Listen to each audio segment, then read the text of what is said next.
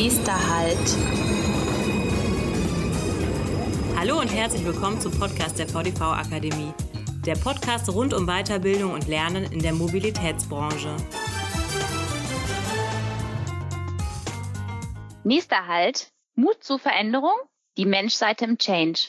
Ich bin Katharina Goy von der VDV Akademie und darf heute Carola Feller interviewen. Sie ist eine wahre Expertin für die Menschseite im Change. Hallo, Frau Feller. Hallo, Frau Goy. Frau Feller, derzeit müssen sich alle aufgrund von der Corona-Krise verändern bzw. anpassen. Was sagen Sie als Change-Expertin zu der erzwungenen Veränderung und zur derzeitigen Lage?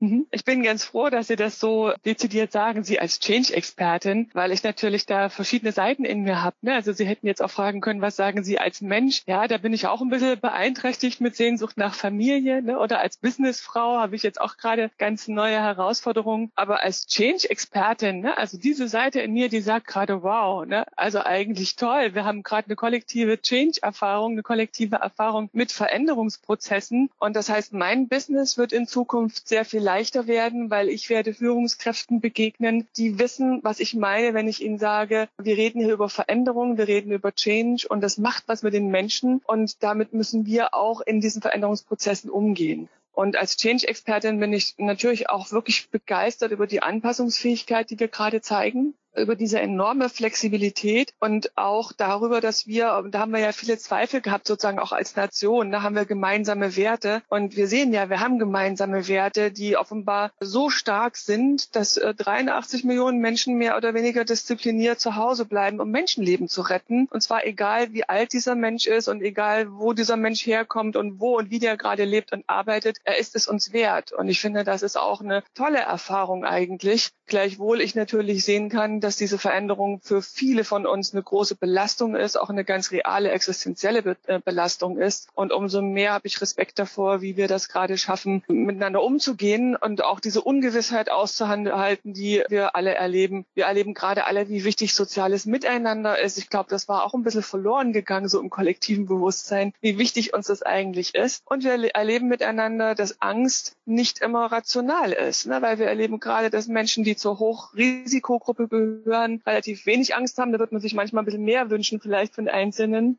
Und andere, die eigentlich gar nicht so stark belastet sind, die haben im Moment viel Angst. Ja, und da kann man sehen, dass es eben nichts Rationales ist, sondern was sehr, sehr Individuelles von der Person abhängiges. Also unterm Strich, wir können gerade sehr viel lernen.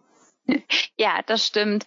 Normalerweise werden Veränderungen ja nicht durch Krisen erzwungen, auch wenn es uns jetzt auch einige Vorteile für zukünftige Veränderungsprozesse bietet, diese Krise. Wodurch wird normalerweise eine Veränderung ausgelöst und was ist das größte Problem normalerweise, wenn wir nicht gezwungen sind, uns zu verändern?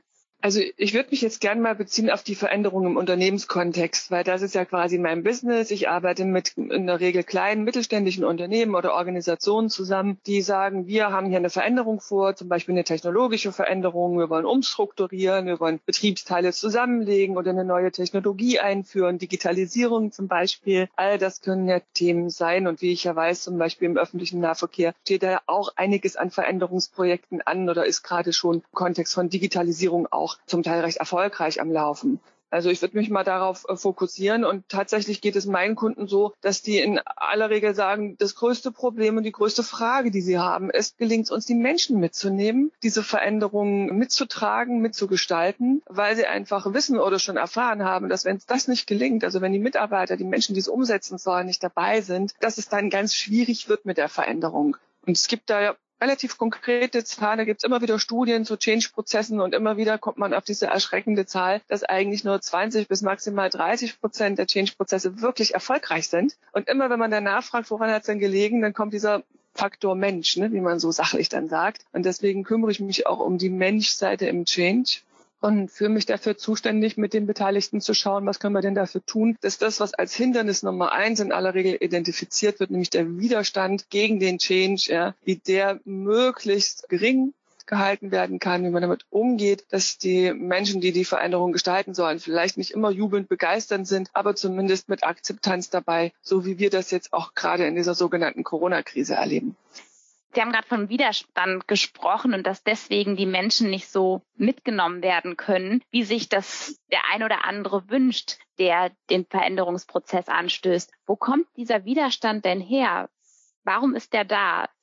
Mhm. Vielleicht sage ich gerade noch ein Wort von weg, woran er sich zeigt, weil das ist auch ganz spannend. Ne? Also wenn man so Widerstand hört und selber noch nicht in einem Veränderungsprozess war, dann denkt man vielleicht, das ist immer das, was wir jetzt zum Teil auch in der Corona-Krise erleben, dass Leute ganz deutlich sagen, das sehe ich so nicht ein. Ne? Gibt ja jetzt auch Demonstrationen und äh, also von daher ist das ja ein ganz öffentlich deutlich geäußerter Widerstand, der natürlich in der Demokratie auch immer seine Berechtigung haben sollte. Im Unternehmen kommt es dann schon ein bisschen anders um die Ecke, ne? weil man da die Erfahrung gemacht hat, wenn ich jetzt so ganz deutlich und laut sage, da bin ich dagegen, dagegen. Es bekommt einem nicht immer sofort ganz hervorragend. Deswegen gibt es auch andere Erscheinungsformen von Widerstand, zum Beispiel Verzögern, Verschleppen, ganz viele Aber-Diskussionen und so weiter. Ja. Und das Spannende daran ist, es ist ja nicht alles Widerstand unter dem Motto, der muss jetzt weg. Also wenn ich dann so Leute ins Coaching bekomme, wo die Führungskräfte sagen, das ist ein ganz übler Widerständler, da muss man unbedingt, ja, muss ja jetzt ins Coaching und lernen, wie Veränderung geht, dann sitzt vor mir ganz oft ein Mensch, der sagt, wissen Sie, ich bin ja derjenige, der es umsetzt. Ja, und das Management hat da Ideen, die sind einfach nicht so umsetzungsfähig. Und ich weiß genau, wenn wir es so umsetzen, wie die es wollen, dann geht es voll gegen die Wand. Und das versuche ich meinem Chef jetzt schon seit einem halben Jahr zu erklären, aber immer, wenn ich das dem erklären will, hört er überhaupt nicht zu, sondern sagt einfach, ich soll mich jetzt mal ein bisschen anpassen und ein bisschen beeilen und ein bisschen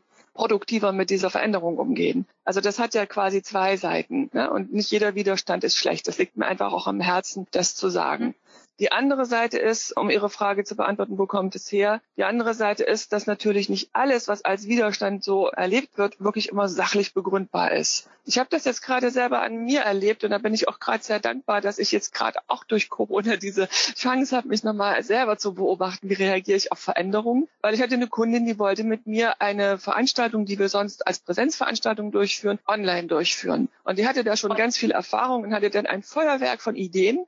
und ich habe gemerkt, bei jeder einzelnen, jedem einzelnen Vorschlag kam von mir, ja, das kann ich mir jetzt nicht vorstellen. Ne? Also die ist schier, schier verzweifelt mit mir, war dann auch ein bisschen sauer. Ja? Und wir haben eigentlich auf eine ganz wunderbare Weise genau das erzeugt, was man in solchen Veränderungsprozessen oft erlebt. Der eine will es voranbringen, der hat viele Ideen. Und die andere Person, die sagt bei jeder Idee, hm, weiß nicht, ob das gehen kann. Also so. ist da eine gewisse Unsicherheit, auch eine gewisse Angst vielleicht bei den teilnehmenden oder ja betroffenen Personen vorhanden? Naja, ich kann ja in dem Fall jetzt mal von mir reden. Das kann ich erstens sagen, das war mir überhaupt nicht bewusst. Ja, als meine Kundin, wir kennen uns sehr gut, mich dann konfrontiert hat und gesagt hat, ja, Frau Feller oder Carola, wir sind per Du, äh, was war denn das? Da habe ich gesagt, nein, also Angst war es überhaupt nicht. Ja, mhm. und das ist was ganz Typisches, dass man das tatsächlich gar nicht merkt, dass man in dem Moment quasi aus einer unbewussten Angstreaktion reagiert oder auch aus einer unbewussten Abwehr von zu viel Veränderung, weil Veränderung ist immer eine Herausforderung. Ist immer eine Anpassungsleistung erforderlich. Ich muss was neu machen. Das heißt ja in meinem Fall, ich muss Dinge, die ich bis jetzt sehr, sehr erfolgreich in einem Meetingraum gemacht habe, jetzt irgendwie transferieren auf ein Online-Meeting. Und da kommen dann solche ganz unbewussten Abwehrreaktionen. Und es ist ein großes Glück, wenn man sich damit ein bisschen auskennt, ne, wie ich, weil dann konnte ich im Nachhinein drüber nachdenken und dann später nochmal Kontakt zu meiner Kundin aufnehmen und sagen, was soll ich, war gerade voll in so einer Widerstandsreaktion. Wer hätte das gedacht, kann auch mir passieren. Ja. Lass uns bitte nochmal neu nachdenken nachdenken und äh, dann war mir auch viel mehr möglich. Ne? Und ähm, da sieht man, und das finde ich ein ganz entscheidender Punkt, dieser Widerstand ist oft nicht bewusst. Und wenn dann jemand anders sagt, du bist jetzt voll im Widerstand, dann sagen wir im besten Wissen und Gewissen, nein, ich doch nicht, ja, und sind beleidigt. Und am Ende sind ja schnell alle beleidigt. Die eine, die den Change voranbringen will, ne, die Führungskraft oft ja im Unternehmen, weil ihre Ideen abgeblockt werden und der andere, weil er das Gefühl hat, ihm wird hier was Negatives unterstellt, was er überhaupt nicht so empfindet. Und an der Stelle kommen dann Experten ins, wie ich zum Beispiel ins Spiel, die dann sozusagen unter der Oberfläche sehen, welche Bedürfnisse liegen denn da und zwischen diesen beiden Seiten ein Stückchen vermitteln. Weil oft ist es so, dass es dann sehr, sehr schnell eskaliert, also sehr schnell richtig Ärger gibt. Jeder ist gekränkt, beleidigt wirft dem anderen Dinge vor und dann ist es ganz mhm. schwer, das miteinander noch gut voranzubringen. Also es braucht viel Verständnis von diesen eher zum Teil tatsächlich unterbewussten Prozessen, um so einen Change gut zu führen. Und der größte Fehler ist, dass Führungskräfte denken, sie können so weiterführen wie bisher. Und das kann man jetzt ganz schnell erklären. Man müsste sich nur vorstellen, die Bundesregierung hätte Business as usual gemacht mit Corona, ne, mit ganz normalen Kabinettssitzungen und keine Ansprache ans Volk und keine Pressekonferenzen, was dann wohl passiert wäre. Aber im Unternehmen ja. wird oft geglaubt, das würde so funktionieren. Und das geht halt nicht. Wir hatten gerade schon das Thema, dass wir ähm, aus dieser Corona-Krise, aus der gezwungenen Veränderung viel lernen können. Ähm, vielleicht können Sie da nochmal in zwei, drei Stichworten drauf eingehen und nicht, was wir als Gemeinschaft lernen können, als mhm. deutsche Nation, auch als Weltnation, sondern auch, dass jeder Einzelne lernen kann.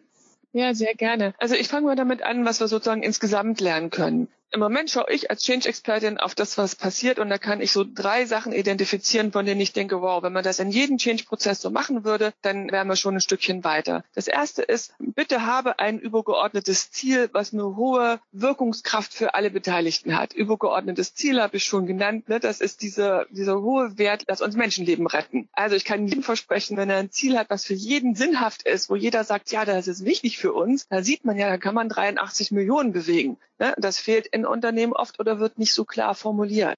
Das nächste ist, plane in Etappen.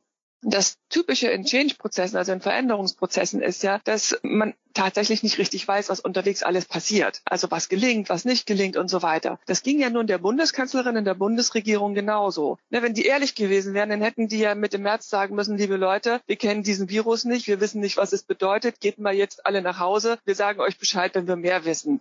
Ne, da wäre also Chaos ausgebrochen. Ja, die Leute wären verzweifelt.